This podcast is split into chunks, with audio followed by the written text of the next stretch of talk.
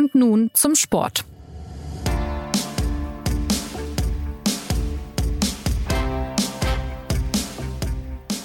Nur noch wenige Tage sind es bis zum Beginn der Fußball-WM in Australien und Neuseeland. Die deutschen Frauen haben ihr Quartier nördlich von Sydney bezogen und am kommenden Montag geht es endlich los mit dem Spiel gegen Marokko.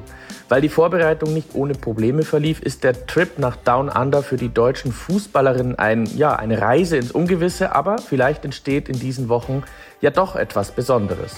Unter besonderen Umständen haben sich auch unsere beiden WM-Reporter aufgemacht auf die südliche Seite des Erdballs. Soweit reist man ja selten für ein Fußballturnier. Da gibt es einiges zu erzählen und deshalb freue ich, Jonas Beckenkamp, mich außerordentlich, dass wir bei und nun zum Sport diesmal Anna Dreher und Felix Haselsteiner aus der Ferne zugeschaltet haben. Hallo, ihr beiden. Hallo. Hi. Also, dann müssen wir mal kurz klären, wer wo ist, ne? Und es ist vor allem sehr spät bei euch zu dieser Zeit. Anna, du bist in Wyong. Felix, du bist in Auckland in Neuseeland. Fangen wir mit Anna an. Wyong, ein kleiner Ort nahe Sydney, habe ich geguckt bei Google Maps. Ähm, dort hat der DFB sein Quartier aufgeschlagen. Ja, Anna, erzähl uns von dort, wie ist die Lage, welche gefährlichen Tiere gibt es und was erhoffen sich die Deutschen von diesem Ort? Also ich hier habe noch keine Begegnung mit gefährlichen Tieren gehabt. Ich höre zwar jede Menge äh, exotische Vogelstimmen dort, wo ich lebe, in der Nähe von Wyong und äh, habe auch schon viele Papageien gesehen, aber äh, Kängurus, Koalas, äh, Spinnen, Schlangen, äh, das ist mir alles noch nicht über den Weg gelaufen und äh, soweit ich mitbekommen habe, ging es dem deutschen Nationalteam ähnlich. Äh, die Spielerinnen haben zwar schon erzählt, dass sie sich auf äh, die Suche gemacht haben in ihren Zimmern, Gardinen zur Seite geschoben, Bettdecke hochgelupft und so weiter, um zu gucken, ähm, ob da irgendwelche Spinnen oder Schlangen oder Käfer sich versteckt haben. Aber das äh, wurde alles gut geputzt offenbar, bevor der prominente Besuch gekommen ist in das Mercure Coinda Waters, so heißt das Hotel des Teams. Und das ist ziemlich groß. Also die Spielerinnen haben da nach eigenem Bekunden alles, was sie, was sie brauchen. Es ist ein Golfclub direkt daneben, der auch die einzigen Gäste abgesehen von den Spielerinnen stellt, beziehungsweise es sind keine Gäste, sondern die spielen da einfach Golf. Das Hotel selbst hat der DFB tatsächlich komplett reserviert. Also da gibt's keine anderen Gäste, die das DFB-Frühstücksbuffet kreuzen könnten. Die Spielerinnen sind da komplett für sich können da ganz in Ruhe sich bewegen. Melanie Leupolz zum Beispiel habe ich auch schon gesehen, wie sie ihren kleinen Sohn im Kinderwagen über das Gelände geschoben hat. Den hat die einzige Mutter im DFB-Team äh, ja hier dabei während der WM. Sowas wäre sicherlich nicht gegangen, wenn sich der DFB ein Quartier in der Stadt gesucht hätte, aber hier ist das möglich. Und äh, sie haben sich alles eingerichtet im Prinzip, wie, wie sie es brauchen. Also es gibt eine Techball-Platte, eine Tischtennisplatte. Äh, sie haben sich eine Players Lounge wieder aufgebaut, wo die Spielerinnen mit allen möglichen äh, Spielen sich ablenken können. Es gibt ein eigenes Fitnesszelt. Also das ähm, wurde schon darauf geachtet, dass hier im Prinzip alles darauf ausgerichtet ist, dass die Bedürfnisse der Spielerinnen gestillt werden und dass man hier sich ganz in Ruhe zurückziehen kann. Und jetzt äh, muss ich noch mal fragen, stimmt es, dass dieses Quartier an der Championship Road liegt? Weil das wäre ja ein, ein, ein allerbestes Omen. ja, also die, die Championship Road ist ähm, eine Seitenstraße, bevor man quasi ins Hotel kommt. Also auf dem Weg ins Hotel, auf der Hauptstraße, die dann zum Hotel führt, ist eine Seitenstraße, die, der Championship Drive heißt es, glaube ich. Aber Championship Drive, okay, genau, dann haben wir ja. das jetzt auch korrekt. Ich glaube, man kann es auch so als gutes Omen nehmen. Also ich, mir ja, ist absolut. dieses Straßenschild auch sofort aufgefallen und ähm, ja. insofern ja, fingers crossed. Also Felix, ähm, was ich weiß über den Unterschied zwischen Australien und Neuseeland, mit dem äh, natürlich äh, weiß jeder, dass es zwei sehr verschiedene Länder sind. Das eine ist sehr groß, das andere kleiner. Alles Ungeziefer, das es in Australien gibt, gibt's in Neuseeland nicht. Felix, kannst du es bestätigen? Du bist also safe vor Schlangen und Spinnen und so weiter? Das kann ich absolut bestätigen. Man kann in Neuseeland durch grüne Wiesen laufen, so viel man will, ohne äh, Todesgefahr ausgesetzt zu sein. Sehr Damit, gut. Äh, das, das behaupten auch die Neuseeländer immer wieder mit Stolz, dass man anders als in Australien äh, nicht äh, getötet wird durch die Tierwelt. Und, und das ist auch äh, sehr angenehm als Reporter, muss ich sagen, wenn ich befreit duschen kann, ohne jedes Mal nach Spinnen aus, Ausschau halten zu müssen. Das beunruhigt mich natürlich jetzt umgekehrt, ne? hier, hier in der Nähe. Ich werde ich werd jetzt natürlich, äh, ich habe jetzt schon im Kopf die Meldung, SZ-Reporterin von Schlange gebissen und im Krankenhaus oder so. Danke, Felix. Natürlich, also, Anna. Wir hoffen, dass ihr gesund bleibt. Ähm, ich würde ein bisschen reingehen, gerne ganz konkret, äh, Anna, äh, was du in Wyong jetzt schon ein paar Tage da erlebst. Ähm, aus dem deutschen Team ist ja zu hören, dass das Quartier ganz schön ab vom Schuss ist, sage ich mal. Also es ist eben nicht in Sydney, Downtown oder in Melbourne oder in Auckland, wo andere Teams untergekommen sind. Ähm, und es ist nicht so ganz modern, hast du auch erfahren, glaube ich. Ähm, wie ist das? Droht da so ein zweites Watutinki? Man erinnert sich, die deutschen Männer zu 18 irgendwo an der Autobahnausfahrt vor Moskau. Das war nicht ganz so glücklich damals. Ja, also es ist tatsächlich ein bisschen abgelegen, abgeschieden. Lina Magul hat es auch so schön formuliert. Wir sind hier schon ein bisschen weg vom Schuss, hat sie gesagt. Aber es ist ja bewusst gewählt. Also es gibt zwei Faktoren, die da eine Rolle gespielt haben. Zum einen, dass die Trainerinnen gefragt haben, also bevor die, bevor das Quartier ausgewählt wurde, wurde auch bei den Spielerinnen nachgefragt, was ist euch wichtig? Und Martina Voss-Tecklenburg, die Bundestrainerin, hat gesagt, dass die erste Antwort auf diese Frage immer war, ein kurzer Weg zum Trainingsplatz. Und jetzt hat die FIFA für die 32 Teams, die teilnehmen an dieser WM, eine feste Hotelliste ausgegeben. Und aus dieser Liste mussten sich die Teams bis Ende November drei Favoriten aussuchen. Und danach wurde dann quasi, ich weiß jetzt nicht, gelost oder nach welchen Kriterien auch immer entschieden, welches Team welches Hotel bekommt. Das heißt, ähm, die waren natürlich begehrt und man konnte nicht x-beliebig ähm, aussuchen, was man möchte. Und da hat eben diese Kombination ähm, Rückzugsort äh, und kurzer Weg zum Training am besten auf das Hotel in Wyong gepasst. Und Rückzugsort ist quasi der, der zweite Punkt, den ich ansprechen wollte. Damit ist in gewisser Weise ja auch garantiert, sich in Ruhe vorbereiten zu können. Und in London bei der EM hatten die äh, DFB-Frauen zwar kein abgeschiedenes Hotel, aber auch eins im Londoner Westen, was direkt an einem großen Park lag, wo jetzt auch nicht ständig Touristen vorbeigekommen sind und, und man nicht mitten im Zentrum von Londons war. Also man hatte da auch seine Ruhe.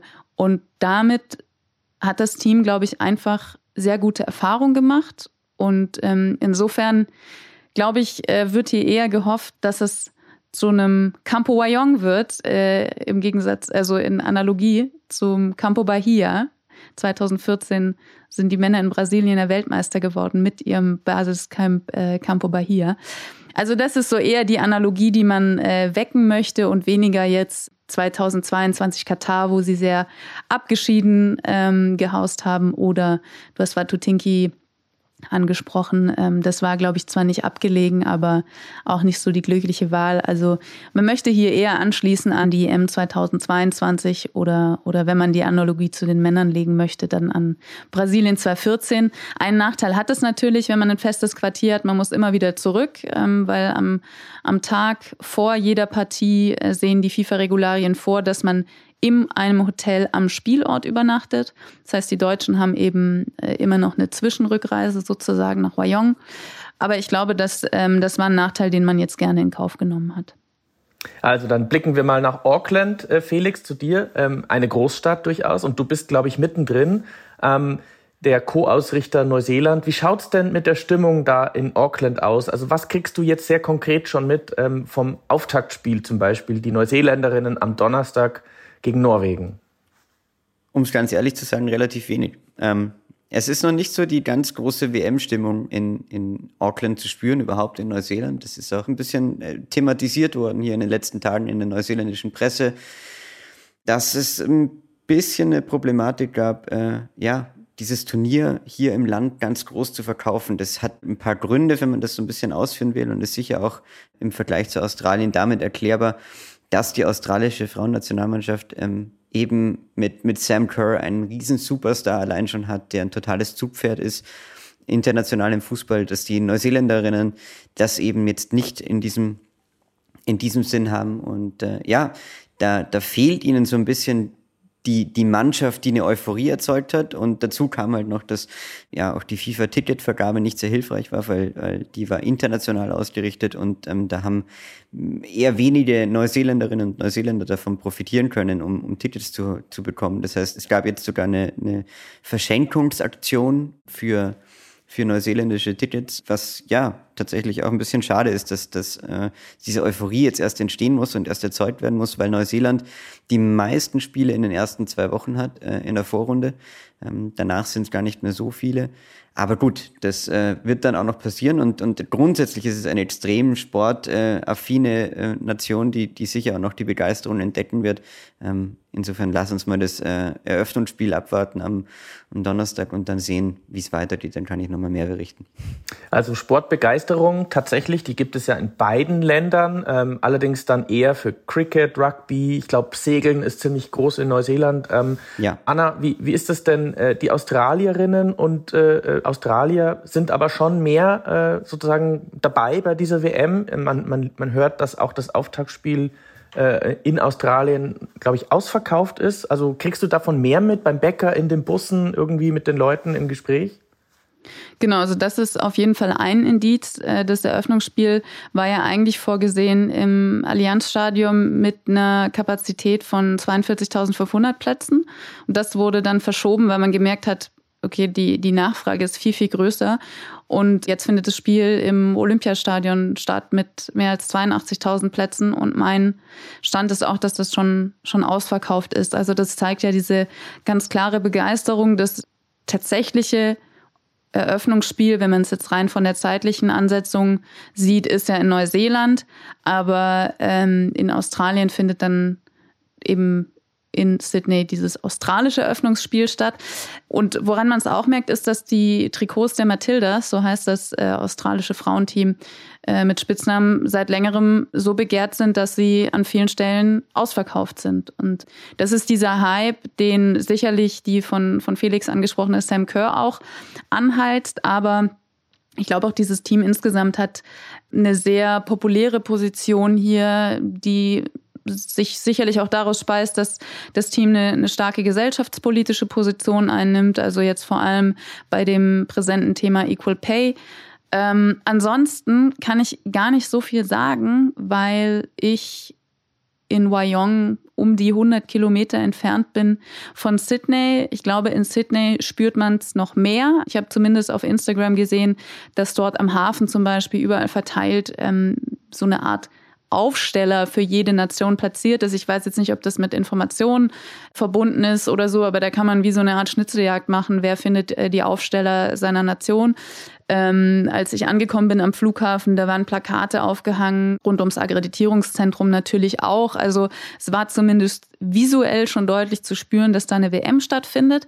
Aber wie jetzt die Stimmung in der Bevölkerung ist, ob die Leute ähm, da schon komplett mitfiebern, das kann ich jetzt auch nur anhand von eben Trikotverkäufen und, äh, und ausverkauftem Auftaktspiel sagen. Hier in, in Wyong, beziehungsweise in der Nähe von Wyong, wo ich meine Unterkunft habe, da spüre ich es jetzt ehrlich gesagt nicht. Also beim öffentlichen Training der deutschen Frauen am Sonntag, da war viel los. Da hätten eigentlich 700 Gäste kommen können. Das waren am Ende, würde ich sagen, so 250, was aber jetzt weniger daran lag, dass schlagartig kein Interesse mehr an den DFB-Frauen bestand, sondern äh, dass es an dem Tag einfach schlechtes Wetter war. Es hat die ganze Zeit geregnet. Äh, nachmittags beim Training hat es dann aufgehört, aber es war irre kalt und bewölkt und ähm, ich glaube, dann haben sich viele einfach gesagt, da bleibe ich lieber drin. Da hat man eine Begeisterung gemerkt, aber ähm, man kann jetzt ja auch schlecht an 250 äh, Trainingsgästen ablesen, wie die Stimmung im Land ist. Insofern bin ich da auch noch zurückhaltend und äh, weiß dann hoffentlich mehr, sobald ich in Sydney im Stadion war. Jetzt sprechen wir doch mal ein bisschen über die deutsche Mannschaft. Ähm, Felix, du beobachtest sie ja auch schon seit einigen Wochen äh, in der Vorbereitung und vielleicht jetzt auch der Blick aus Down Under generell. Ähm, wie nehmen denn die Leute in Neuseeland äh, auch zum Beispiel die deutsche Mannschaft wahr? Ist das äh, schon ein Thema? Ähm, sind die da irgendwie favorisiert? Kennen die Leute überhaupt die deutsche Mannschaft?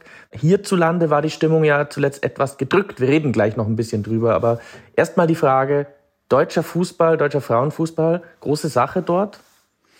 Ja, ich finde schon spannend, dass überhaupt die internationale Wahrnehmung, wenn man da sich einliest, äh, doch sehr anders ist auf den deutschen oder auf die deutsche Mannschaft. Ne? Also dass ähm, diese aktuelle Formkrise, nenne ich es jetzt mal, äh, über die letzten Ergebnisse nicht so hoch bewertet wird, wie das grundsätzliche Potenzial, das hier in der Mannschaft ist, auch über die guten jungen Spieler und die gute Altersmischung, die sich irgendwie findet. Ähm, also fand ich schon sehr spannend, dass auch hier in Neuseeland werden die Deutschen äh, ja eigentlich zu den großen Turnierfavoriten hinter Amerika vielleicht in, in, dieser, in dieser großen Gruppe, da können wir auch noch gleich drüber reden, äh, werden sie schon dazu gezählt. Und ähm, da finde ich natürlich schon immer spannend, wie die, wie, wie da eine Diskrepanz entsteht zwischen der deutschen Perspektive auf die eigene Mannschaft, die schon immer sehr äh, kritisch ist und sehr ähm, kritiksuchend vielleicht auch, ähm, während die internationale Perspektive da ja oft ähm, ja ein bisschen ausgeglichener ist, ein bisschen wahrhaftiger vielleicht sogar im Sinne von, naja, was sind die grundsätzlichen Stärken von einer Mannschaft und wie kann man die bewerten, weil darum wird es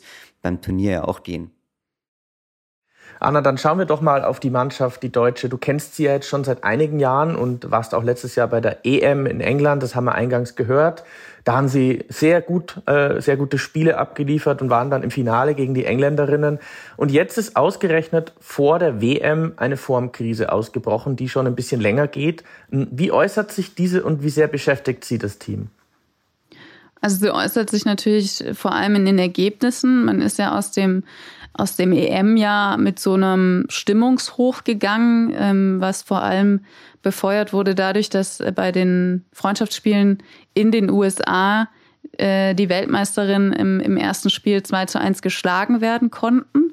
Das hat natürlich nochmal ähm, zum Jahresausklang einen irren Push gegeben, weil ich habe mir jetzt die Zahlen nicht äh, rausgesucht, aber die USA hatten davor einfach gefühlt seit einer Ewigkeit nicht mehr verloren, schon gar nicht zu Hause. Und ähm, man kennt ja die Stärke dieser Mannschaft, die Präsenz dieser Mannschaft. Also das war schon irgendwie nochmal ein gutes Gefühl am Ende des Jahres, auch wenn man dann das zweite Spiel eins total verloren hat. Aber das war, waren einfach nochmal gute Auftritte.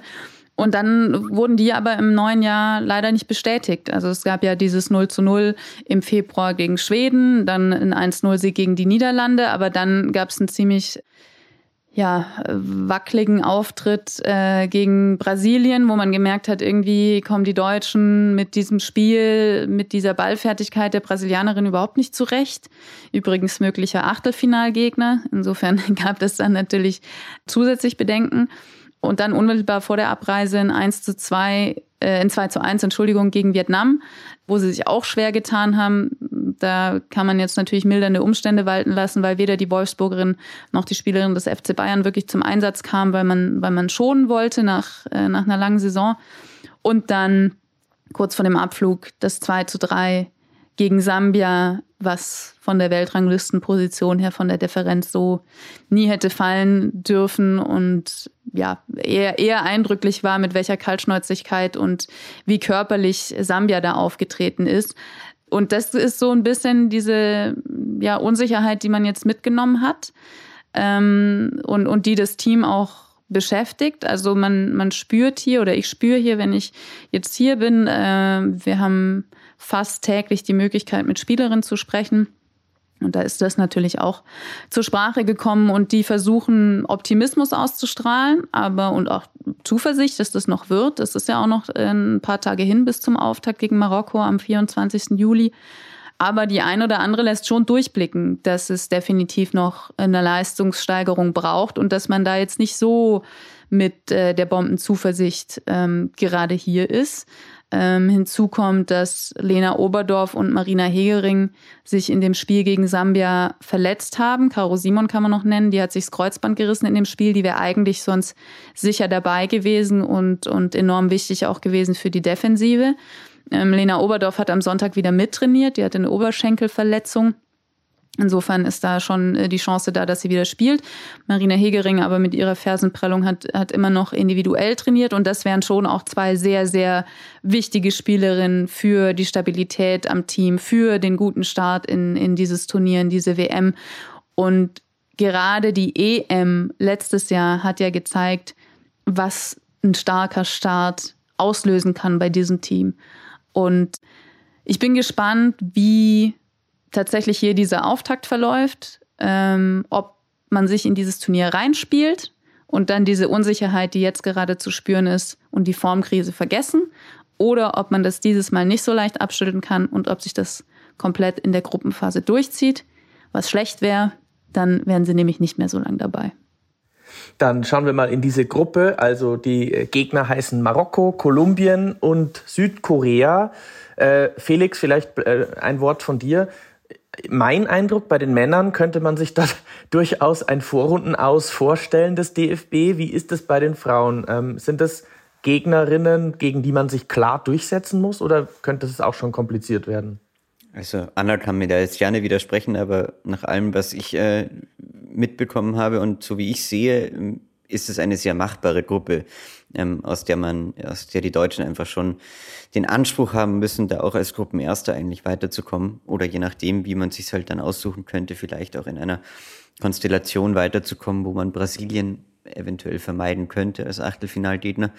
Aber es sind, es sind sicher äh, sehr kampfstarke Mannschaften. Ich fand das äh, bemerkenswert, dass ähm, die Kolumbianerinnen dadurch jetzt berühmt geworden sind in den letzten Tagen, dass ein, ein Testspiel, das sie spielen wollten, ähm, abgebrochen wurde, ähm, weil sie in den ersten 20 Minuten zu hart rangegangen sind und äh, viel zu viele Verletzungen provoziert hätten. Ähm, das zeigt also schon, dass es eine Mannschaft ist, die, glaube ich, sehr kampfstark ist. Und ja, die Marokkanerinnen sind zum ersten Mal überhaupt bei einer WM dabei. Ähm, was natürlich auch immer eine besondere Konstellation sein kann, aber grundsätzlich sind es einfach alles drei Mannschaften, die man ja besiegen muss, auch wenn natürlich, ne, wir wissen alle, dass Südkorea im dritten Gruppenspiel äh, ein, ein eine Art Watutinki ähm, sein könnte, aber mal schauen, äh, wie, wie das läuft. da war mal was, ja. Wir erinnern uns ungern an 2018. Anna, wie siehst du es, diese Mannschaften, äh, also vor allem ja auch der Weg, der dann vorhergezeichnet ist, es könnte tatsächlich ja schon im Achtelfinale dann sehr schwer werden. Ja, also die Frage ist ja immer, was möchte man erreichen? Die Deutschen haben als Ziel den WM-Titel ausgegeben. Das ist, wirkt natürlich jetzt nach diesem bisherigen Verlauf des Jahres noch ambitionierter, als es ohnehin schon ist. Die WM ist schon noch mal deutlich schwieriger als die EM es war. Ähm, bei der EM gab es ja auch Spiele, wo man sich wirklich durchkämpfen musste und äh, gezittert hat bis zum, zum Schlusspfiff. Aber ähm, wenn man sich dieses Ziel ausgibt, dann darf das natürlich gar keine Frage sein, äh, ob man Gruppenerster wird oder nicht. Und ähm, ehrlich gesagt äh, würde mich alles andere überraschen. Aber Felix hat es schon gesagt, Kolumbien ist ein extrem unangenehmer Gegner. Direkt nach dem Sambia-Spiel hat die Bundestrainerin auch aufgrund dieses 2 zu 3 und des Verlaufs und der Konter, die sich die Deutschen gefangen haben, genau das angesprochen. Also Sambia wurde ja bewusst als Testspielgegner vor der Abreise gewählt, weil die Spielweise, die sehr körperlich, sehr schnell ist, ähm, der, der Kolumbianerin gleicht oder ähnelt. Und diesen Abbruch des Spiels, ich weiß nicht, ob es das überhaupt schon mal äh, in der Form im, im, Frauenfußball oder auch im Männerfußball gab, aber ähm, das sagt schon viel oder es klingt auch erstmal ein bisschen brutal. Ich habe jetzt ehrlich gesagt keine Bilder gesehen, das wurde jetzt nicht äh, übertragen irgendwo, aber ähm, wenn entschieden wird, nach 23 oder 20 Minuten so ein Spiel abzubrechen, weil eine Spielerin ähm, sich so sich so doll verletzt hat, dann sagt das ja schon was aus über die Einstellung, die eine Mannschaft hat. Die Kolumbianerinnen haben sich jetzt natürlich ähm, verteidigt, dass das alles schon, schon äh, rechtens war, aber Denise O'Sullivan, also die Spielerin, die da verletzt wurde, die, die musste ja sogar in eine Klinik gebracht werden. Also der Schlag auf dieses Schienbein war offenbar so stark, ähm, dass, dass man das eben in einem Krankenhaus untersuchen musste. Es wurde keine Fraktur gefunden, aber das das zeigt ja schon, auf was für einen Gegner sich die Deutschen da ähm, einstellen müssen. Also ich würde auch sagen, nach dem, was man jetzt mitbekommen hat, der Auftakt muss gelingen. Kolumbien wird eine Herausforderung und, und Südkorea, naja, im Idealfall hat man schon zwei Siege in der Tasche und, ähm, und schließt noch einen dritten an. Also eigentlich, eigentlich darf es für mich nicht in Frage stehen, ob man da Gruppensieger wird oder nicht. Also das ist eigentlich ein Muss. Dann blicken wir mal auf äh, die Amerikanerinnen. Die sind ja seit Jahren eine Großmacht im Frauenfußball. Felix, ähm, du hast äh, das Glück, dass du nur wenige Minuten von der ähm, Unterkunft logierst, äh, der Unterkunft der Amerikanerinnen in Auckland. Was kriegst du da bisher mit von denen und wie gut schätzt du die USA bei dieser WM ein? ja, wenn ich mich aus meinem Fenster rausstrecke, dann schaue ich sogar Richtung ihrer Unterkunft drüber. Aber ich wohne natürlich nicht ganz so fein, was auch ein bisschen was über die Frauenfußball-WM erzählt und über die Budgets, die die Mannschaft Eigentlich haben. wohnt der Felix im Hotel der Amerikanerin.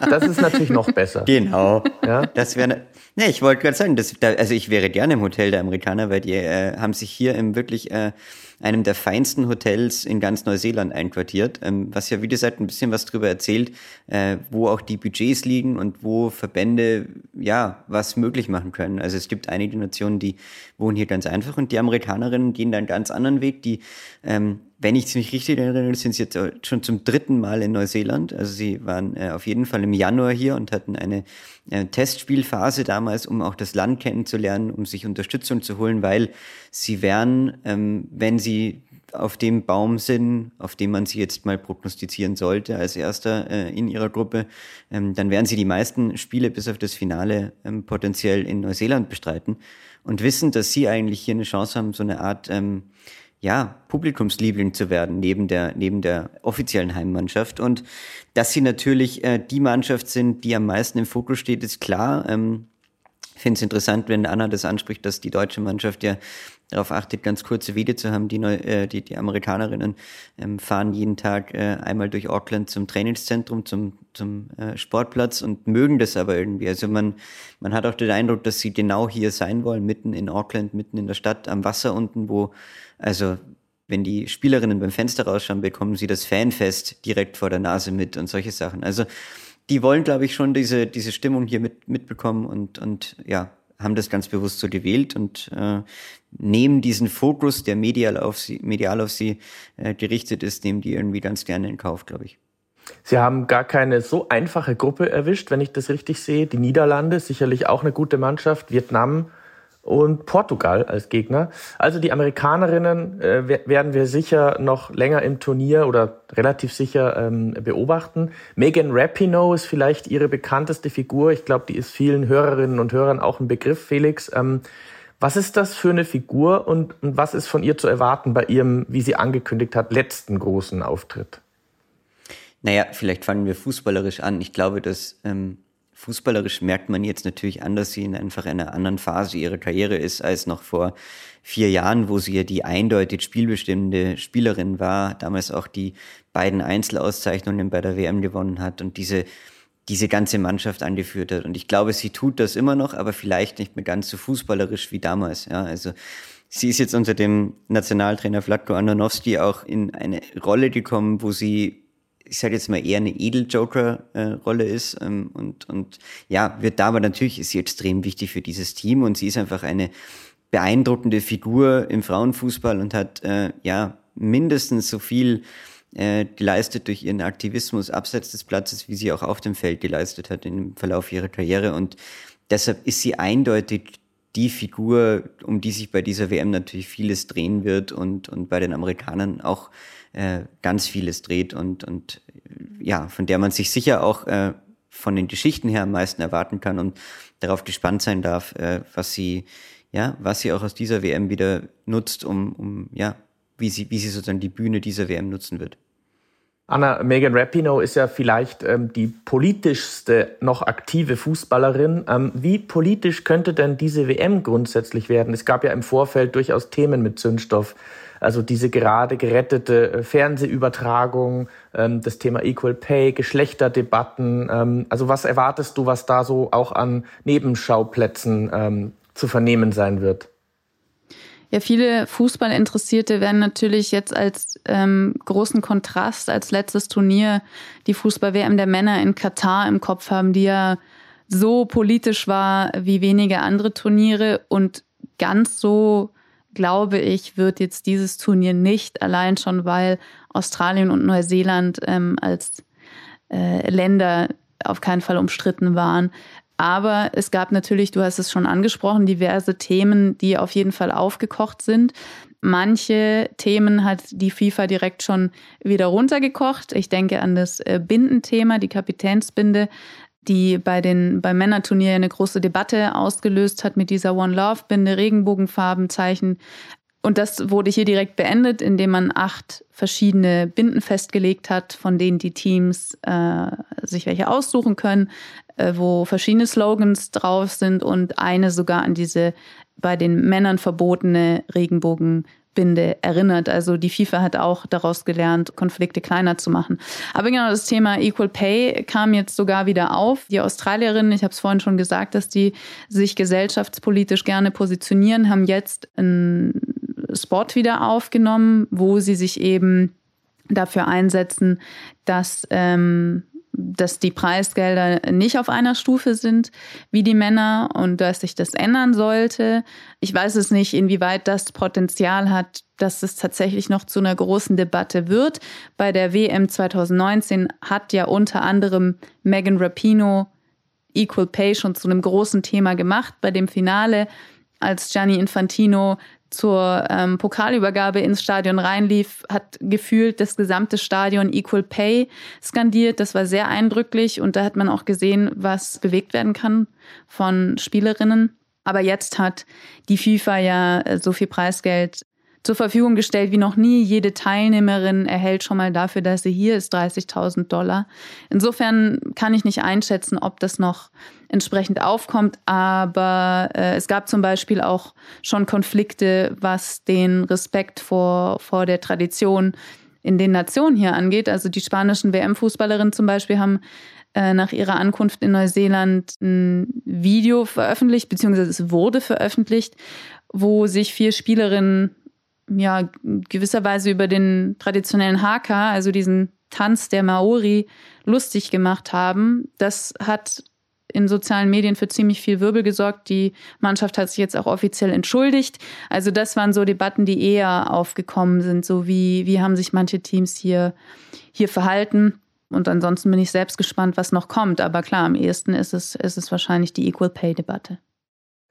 Also, äh, Equal Pay werden wir sicherlich noch ähm, auch zum Gegenstand unserer Berichterstattung machen. Ihr beiden arbeitet ja ohnehin, wie ich gehört habe, auch an einem größeren Projekt zu dem Thema, wo man mal aufdröselt, wer wie viel bekommt, ähm, wie der aktuelle Stand ist. Und dann äh, gehen wir mal hinein in das Turnier. Äh, mit der nun anstehenden WM könnte der Frauenfußball ja in eine neue, moderne Ära eintauchen oder ist es vielleicht schon längst. Vieles hat sich ja in den vergangenen Jahren verbessert. Das deutsche Team haben wir gehört, geht mit großen Hoffnungen an den Start, aber für einen Erfolg wie bei der EM 2022 braucht es eine deutliche Steigerung im Vergleich zur Vorbereitung. Am Montag dann also das erste Gruppenspiel, 10.30 Uhr deutsche Zeit geht's los, live im ZDF und natürlich auch im Live-Ticker bei der SZ auf unserer Homepage. Danach wie gewohnt Einzelkritiken zu den deutschen Spielen und dann freuen wir uns auf Berichte, Analysen von euch und hoffentlich auf weitere Besuche hier im Podcast. Danke Anna und Felix und vielen Dank auch äh, an unseren Produzenten Karl Osarski. Ich kann noch äh, unser Feedback-Postfach nennen. Die Mailadresse lautet podcast.sz.de. Wir freuen uns über Zuschriften. Ich sage danke fürs Zuhören. Good on ya, Mates, und viele Grüße in die Ferne. Tschüss.